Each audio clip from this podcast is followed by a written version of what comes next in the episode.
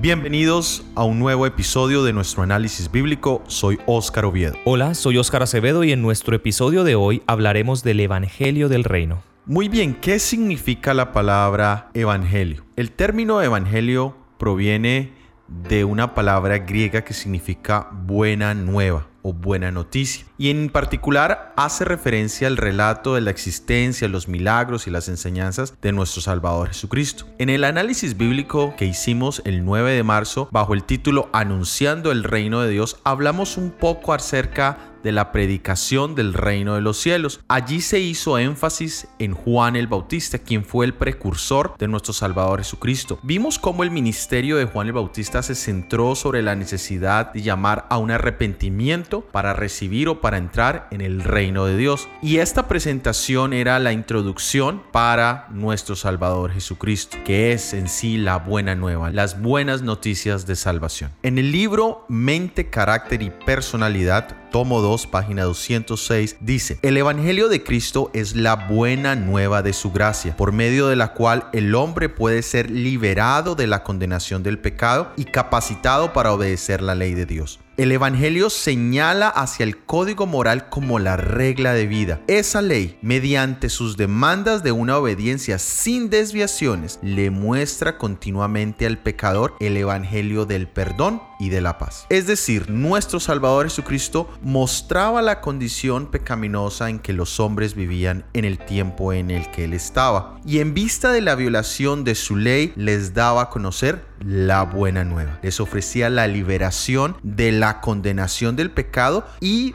de el poder del mismo sobre sus vidas. Esta libertad era mucho más que el perdón, era la capacidad de vivir en obediencia a los principios del reino de Dios sin ser esclavo de la maldad, del pecado de Satanás. Este modelo sigue siendo aplicable para nuestras vidas de una manera diaria. Miremos a Jesús como predicador. En Mateo capítulo 9 versículo 35 nos dice, Y Jesús recorría las ciudades y aldeas, enseñaba en las sinagogas, predicaba el Evangelio del reino y sanaba toda enfermedad y dolencia. Miremos dónde hacía su predicación, en las ciudades, en las aldeas, en las sinagogas. Es interesante ver que él predicaba en las sinagogas porque allí podía llegar hasta las muchedumbres que se reunían en ellas, pero luego salía y predicaba junto al mar y en las grandes vías por donde viajaba la gente. De esta forma, las verdades preciosas que él tenía que proclamar no debían limitarse únicamente a las sinagogas. ¿Qué predicaba? Él enseñaba el Evangelio, las buenas nuevas. Enseñar significa conducir al hombre a la experiencia más íntima con la voluntad divina, puesto que la doctrina afecta tanto el intelecto como a la voluntad humana. Y si lo vemos de una forma un poco más práctica en nuestro diario vivir, enseñar es hacer ver de forma práctica mediante una explicación o una indicación cómo funciona, se hace o sucede algo. Predicar es proclamar una verdad divina específica, en este caso el Evangelio, pero enseñar es algo un poco más cercano. El trabajo personal de Jesús con el pueblo y con sus propios discípulos era cercano, mientras que predicar era para hablar directamente a las masas. Entonces tenemos dos parámetros de este mismo trabajo. Mientras se personalizaba y se hacía algo más cercano con los discípulos, a las masas se le predicaba o se le hablaba las verdades del Evangelio eterno. ¿Cómo predicaba Jesús? Jesús atendía las necesidades del cuerpo, del alma y del espíritu. Cuando hablamos de las necesidades del cuerpo, hablamos de las dolencias, las enfermedades, todo aquello que afecta directamente el cuerpo. Y Él iba a todos los enfermos y les ayudaba. Por otra parte, cuando hablamos del alma, podemos entender a esta parte del conocimiento o las emociones. Y Él trabajaba educando de forma general, desde los fariseos hasta el más pequeño de los niños para darle a entender las buenas nuevas del Evangelio. Cuando hablamos de las necesidades del Espíritu, Él le predicaba a las personas haciéndoles entender la conexión que debe haber con Dios, como en el caso de Nicodemo, que aunque tenía todo el conocimiento, aún no estaba conectado con Dios.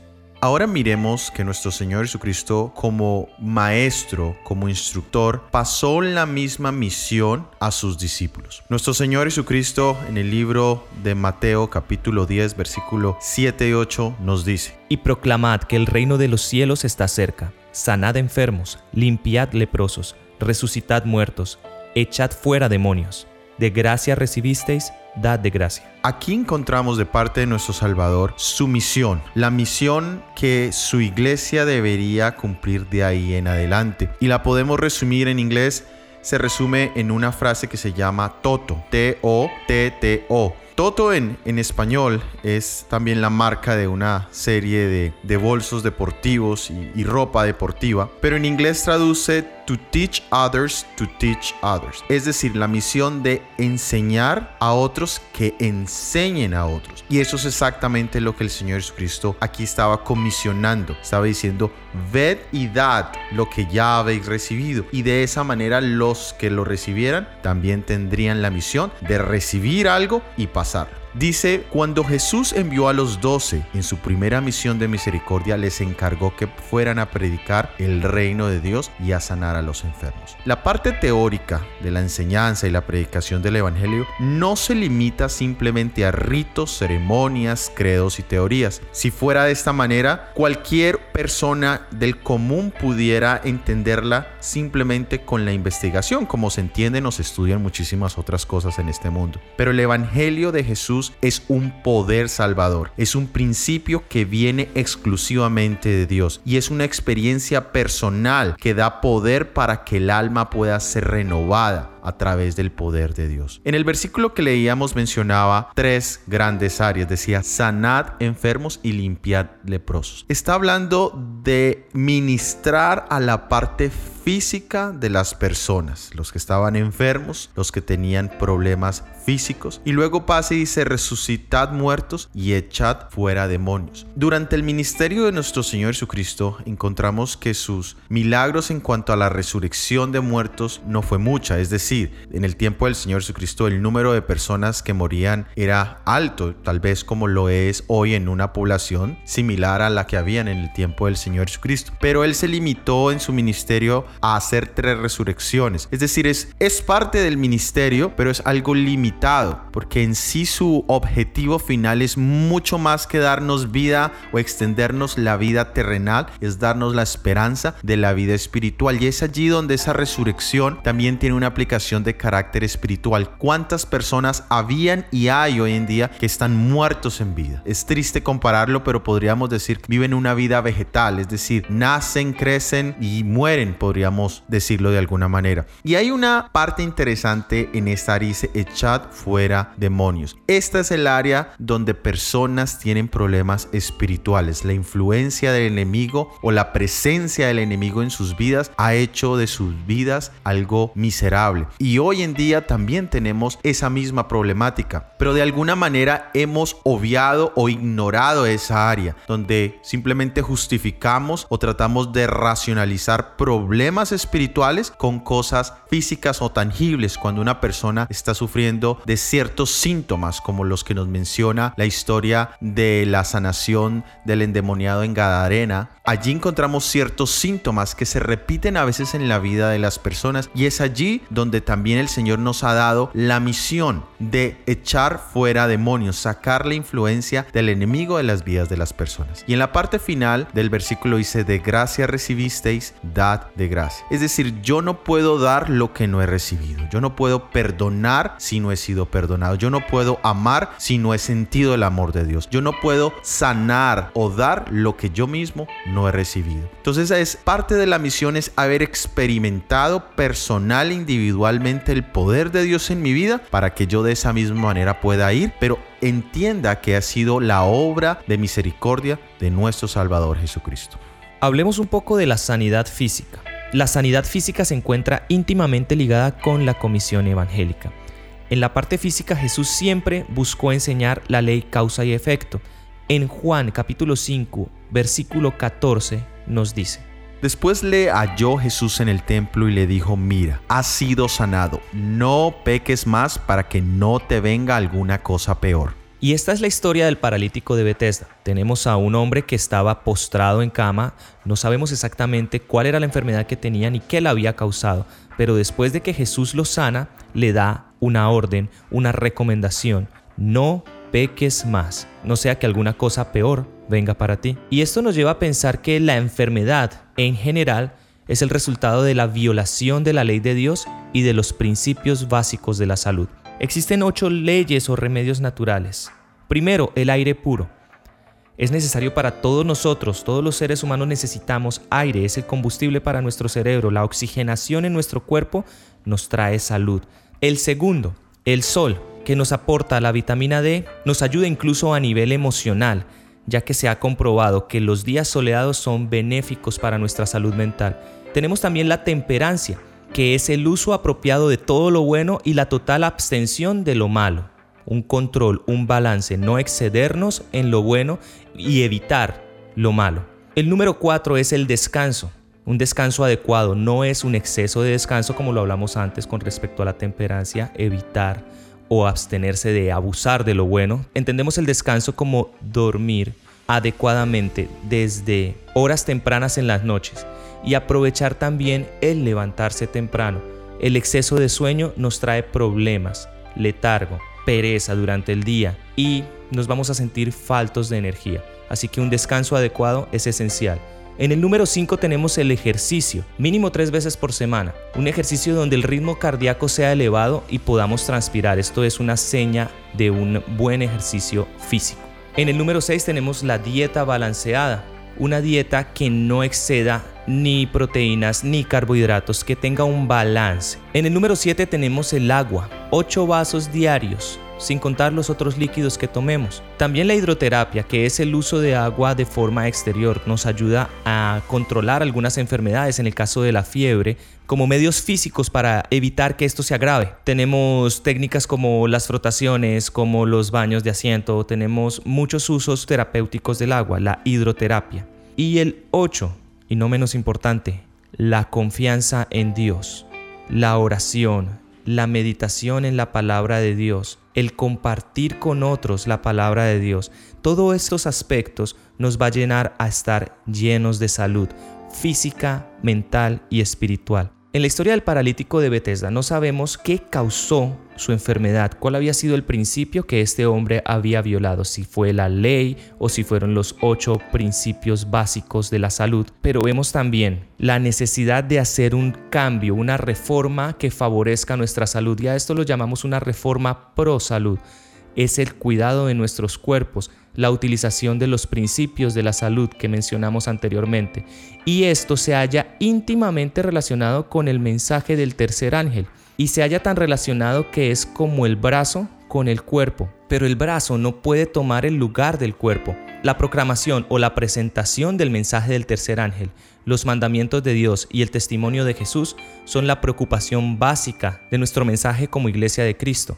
La presentación de los principios de la salud deben unirse con este mensaje, pero en ninguna forma deben ser independientes de él y de ninguna manera deben ocupar su lugar. Debe haber un balance. Si nosotros vemos la proporción que hay en nuestro cuerpo, si el brazo es más grande que el cuerpo, esto es anormal. El brazo no puede ser todo el cuerpo ni tampoco podemos considerar un brazo tan pequeño que sea totalmente inútil. Debe ser un brazo que vaya en proporción a nuestro cuerpo y tenga una utilidad. Nosotros usamos los brazos para trabajar, para protegernos, para servir. Utilizamos nuestros brazos en todas las actividades de nuestra vida y esa es la utilidad que debe tener este mensaje de la salud en nuestra predicación del Evangelio. Una ayuda un brazo derecho del mensaje que debemos nosotros dar como iglesia, el triple mensaje angélico mencionado anteriormente. Al integrar en nuestras vidas los principios de la salud veremos grandes milagros, no solo en nuestras vidas, sino en las vidas de las personas con las que trabajamos. Y esto lo podemos ver en las experiencias que nosotros tenemos a diario, por lo menos. El agua es una solución magnífica para el estreñimiento. Las enfermedades como la diabetes se puede controlar, incluso se pueden curar totalmente por medio de la dieta. Otro ejemplo sería los beneficios que tiene el ejercicio físico para nuestro sistema circulatorio. En el libro Consejos sobre el régimen alimenticio tenemos algo muy importante. Dice, las circunstancias no pueden producir reformas. El cristianismo propone una reforma del corazón. Lo que Cristo obra dentro se realiza bajo el dictado de un intelecto convertido. El plan de comenzar afuera y tratar de obrar hacia el interior siempre ha fracasado y siempre fracasará. El plan de Dios con usted es comenzar con la raíz misma de todas las dificultades, que es el corazón, y entonces del corazón mismo surgirán los principios de justicia. La reforma será exterior así como interior. Y es importante entender esto. Cualquier cambio que queramos hacer en nuestra vida, cualquier inicio de una reforma total, no puede hacerse de forma exterior. Primero, no podemos aparentar que cambiamos algo o que mejoramos algo. Tenemos que estar totalmente conscientes que esto empieza en el corazón. ¿Y quién mejor para trabajar en el corazón que nuestro Señor Jesucristo? Muy bien, ¿y cuál es entonces la misión para nosotros hoy en día? En el libro de Mateo, capítulo 24, versículo 14, leemos. Y este Evangelio del reino será predicado en todo el mundo, por testimonio a todas las naciones, y entonces vendrá el fin. Nuestro Señor Jesucristo aquí nos indica la importancia de la comunicación de este mensaje. Y hay algo que siempre he puesto en mi vida y es el hecho de que si estoy errado en este conocimiento, me gustaría saber en qué estoy errado. Pero si no estoy errado y tengo la verdad, me gustaría que todo el mundo supiera la verdad. Y es aquí en este pasaje donde vemos que este mensaje será predicado a todo el mundo. Me gustaría que leyésemos en el libro de los Hechos capítulo 1 versículo 8 pero recibiréis poder cuando haya venido sobre vosotros el Espíritu Santo, y me seréis testigos en Jerusalén, en toda Judea, en Samaria y hasta lo último de la tierra. Una vez más aquí encontramos la comisión de predicar, pero tiene un orden lógico. Dice, me seréis testigos primero en Jerusalén, que era la capital del reino y donde estaban los discípulos. De allí se iban a expandir a la provincia en general, o al departamento, o al estado, como le llamemos hoy en día. Y de ahí íbamos a ir al estado siguiente, a la provincia siguiente, y de ahí nos expandiríamos al resto del mundo. Aquí encontramos que nosotros debemos empezar a hacer esa predicación personal en nuestros hogares, con nuestros amigos, con nuestros compañeros de trabajo, de estudio, y de allí podemos empezar a expandirnos. Especialmente existe el llamado a que nosotros lo hagamos en la ciudad donde vivimos y busquemos el lugar donde hay personas, busquemos los lugares concurridos. Hay un pasaje del Espíritu Profesional que me gustaría leer, es Testimonios para la Iglesia, volumen 9, página 122, que dice, en los mundialmente renombrados centros de salud y de afluencia de turistas, atestados de miles de personas que buscan salud y placer, deben estacionarse pastores y colportores capaces de llamar la atención a las multitudes. Vigilen estos obreros la oportunidad de presentar el mensaje para este tiempo y vigilen estos obreros la oportunidad de presentar el mensaje para este tiempo y realicen reuniones cuando tengan ocasión de hacerlo. Sean rápidos para aprovechar las oportunidades de hablar con la gente acompañados por el poder del Espíritu Santo, presenten a la gente el mensaje que dio Juan el Bautista. Arrepentidos que el reino de los cielos se ha acercado. La palabra de Dios ha de ser presentada con claridad y poder para que los que tengan oídos para oír oigan la verdad. Así el Evangelio de la verdad presente será colocado en el camino de los que no lo conocen y será aceptado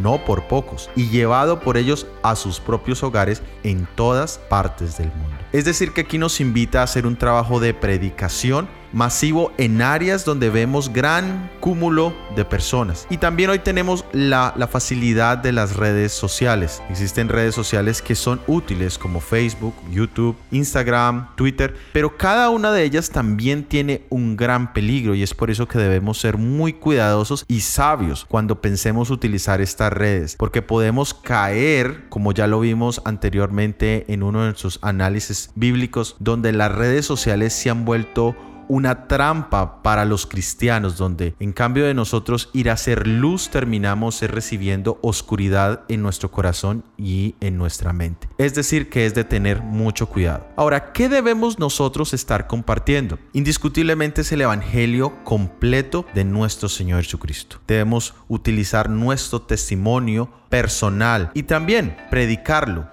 verbalmente. Esta predicación la podemos incluir en áreas, en, los templos, en las iglesias y como ya lo dijimos, en áreas públicas. Dice mensajes selectos tomo 2, la verdad para este tiempo es amplia y abarcante y comprende muchas doctrinas, pero estas doctrinas no constituyen renglones separados y de poco significado, sino que están unidas por hilos de oro que conforman una totalidad que tienen a Cristo Jesús como su centro viviente. Las verdades que presentamos de la Biblia son tan firmes e inconmovibles como el trono de Dios. Es decir, que entre todo lo que nosotros queremos compartir, entre la totalidad de la palabra de Dios, hay muchas doctrinas que son abarcantes, pero nunca debemos verlas separadas, sino que todas están unidas y el centro, el punto principal de cada una de ellas es nuestro Salvador Jesucristo. Ahora, el cómo, cómo podemos nosotros llevar a cabo esta predicación del Evangelio presente centrado en Cristo Jesús, tal como nuestro Señor Jesucristo lo hizo. Él ministraba las necesidades físicas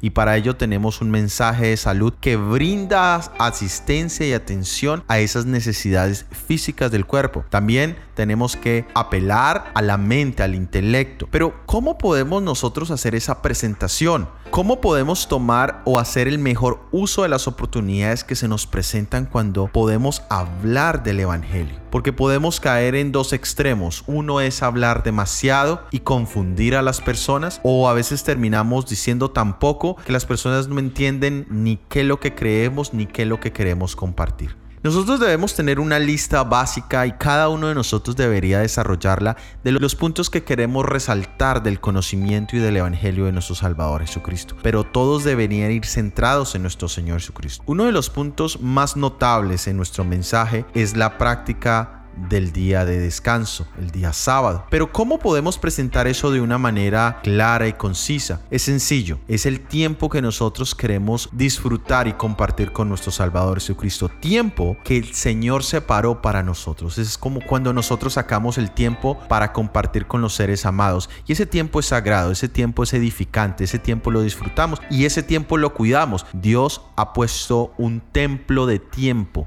un lugar donde podemos buscar comunión con nuestro Salvador Jesucristo. También creemos en la segunda venida de nuestro Salvador. ¿Y qué tiene importante ese mensaje? Que estamos prontos a verle cara a cara. Es el encuentro personal con aquel que dio su vida por salvarnos. También nosotros creemos en el tema del santuario y allí que encontramos que se cumple el ministerio completo de nuestro Señor Jesucristo. Vemos a Jesús como el Cordero, vemos a Jesús como el sacerdote y vemos a Jesús como el Rey de Reyes. También hemos hablado del mensaje de salud, que el objetivo es poder glorificar a Jesús en mi vida y en mi estilo de vida. También nosotros creemos en un mensaje acerca del estado inconsciente de los que fallecen, el cual da esperanza de la resurrección, el cual nos aclara que ninguna persona está siendo torturada o que nuestros seres queridos nos están viendo desde un lugar y tal vez están sufriendo al ver nuestra condición. La Biblia es clara y exalta que en Jesús, tal cual, Él vino y murió y cuando murió descansó y solo cuando resucitó se incorporó una vez más a la vida. También encontramos el tema central de la salvación, aquellos que están pasando por problemas con sus acciones, con su carácter, con su naturaleza. Encontramos a Jesús que es la buena nueva, es el Evangelio, es la verdad. También encontramos los dones de carácter espiritual. El Señor ha dotado a su iglesia con dones espirituales para que podamos llevar a cabo este ministerio, esta gran comisión. Y por último, también encontramos que vivimos algo que llamamos el gran conflicto. Y que ese conflicto está centrado en vindicar el carácter de Dios delante de toda la raza humana. Y que tú y yo tenemos el privilegio de hacer parte de ese desarrollo de ese conflicto. Y ahora de manera espiritual, también debemos mencionar que aunque conozcamos muy bien la palabra de Dios y sus doctrinas, es solamente la transformación que hace el Espíritu Santo en nuestro espíritu que logra transformar nuestro carácter. Es triste ver cuando nosotros, que somos conocedores de la palabra de Dios, no somos correspondientes con nuestra forma de ser. Y eso da un gran testimonio de realmente en quién hemos creído. Ese es un reflejo de realmente quiénes somos. Cuando Jesús ha vivificado mi espíritu, seré un reflejo de él mismo. El libro de Proverbios capítulo 23 versículo 26 nos dice, Dame, hijo mío, tu corazón, y miren tus ojos por mis caminos. El Señor nos hace una invitación y debiera ser mi primera súplica a mi Salvador que Él pudiera transformar mi corazón. Porque cuando nosotros tenemos un corazón transformado, nos será más fácil poder mirar por los caminos, por los deberes que el Señor tiene. Muchas veces, si ya lo hemos leído, hacemos al contrario. Queremos primero andar por los caminos. Primero queremos arreglar nuestro camino en la vida. Y al intentar hacerlo, resultamos siendo obedientes en cierta manera, pero no tenemos esa transformación de carácter. Aún carecemos del amor que y subyuga las emociones de nuestra naturaleza humana. Nuestra verdad central la encontramos en el libro Maranata, El Señor viene. Dice, Cristo colgando de la cruz era el Evangelio. Ahora tenemos un mensaje. He aquí el Cordero de Dios que quita el pecado del mundo. Los miembros de nuestra iglesia no querrán conservar los ojos fijos en un Salvador crucificado y resucitado en quien se centran sus esperanzas de vida eterna. Este es nuestro mensaje, nuestro tema, nuestra doctrina, nuestra advertencia al impenitente, nuestro estímulo para el sufriente, la esperanza para cada creyente. Si podemos despertar el interés de los hombres para que fijen los ojos en Cristo, podemos ponernos a un lado y pedirles únicamente que continúen fijando los ojos en el Cordero de Dios. Aquel cuyos ojos estén fijos en Jesús, dejarán todo. Morirá al egoísmo, creerá en toda la palabra de Dios que es tan gloriosa y admirablemente ensalzada en Cristo de esta manera hemos llegado al final de este episodio del análisis bíblico. Encuentra el vínculo al estudio completo en la descripción. Para la próxima semana tendremos el análisis bíblico titulado Un gran obstáculo para entrar al reino. Si ha sido de bendición, por favor compártelo con al menos una persona. Y tenemos una pregunta para ti. ¿Qué papel estás desempeñando en la predicación del Evangelio del Reino? Déjanos tu respuesta y tus opiniones en los comentarios. Este material ha sido producido por el Ministerio 147. Recuerda que puedes escucharnos en iTunes, Spotify, Google Podcast y en YouTube. Suscríbete y activa las notificaciones. Que Dios te bendiga. Amén.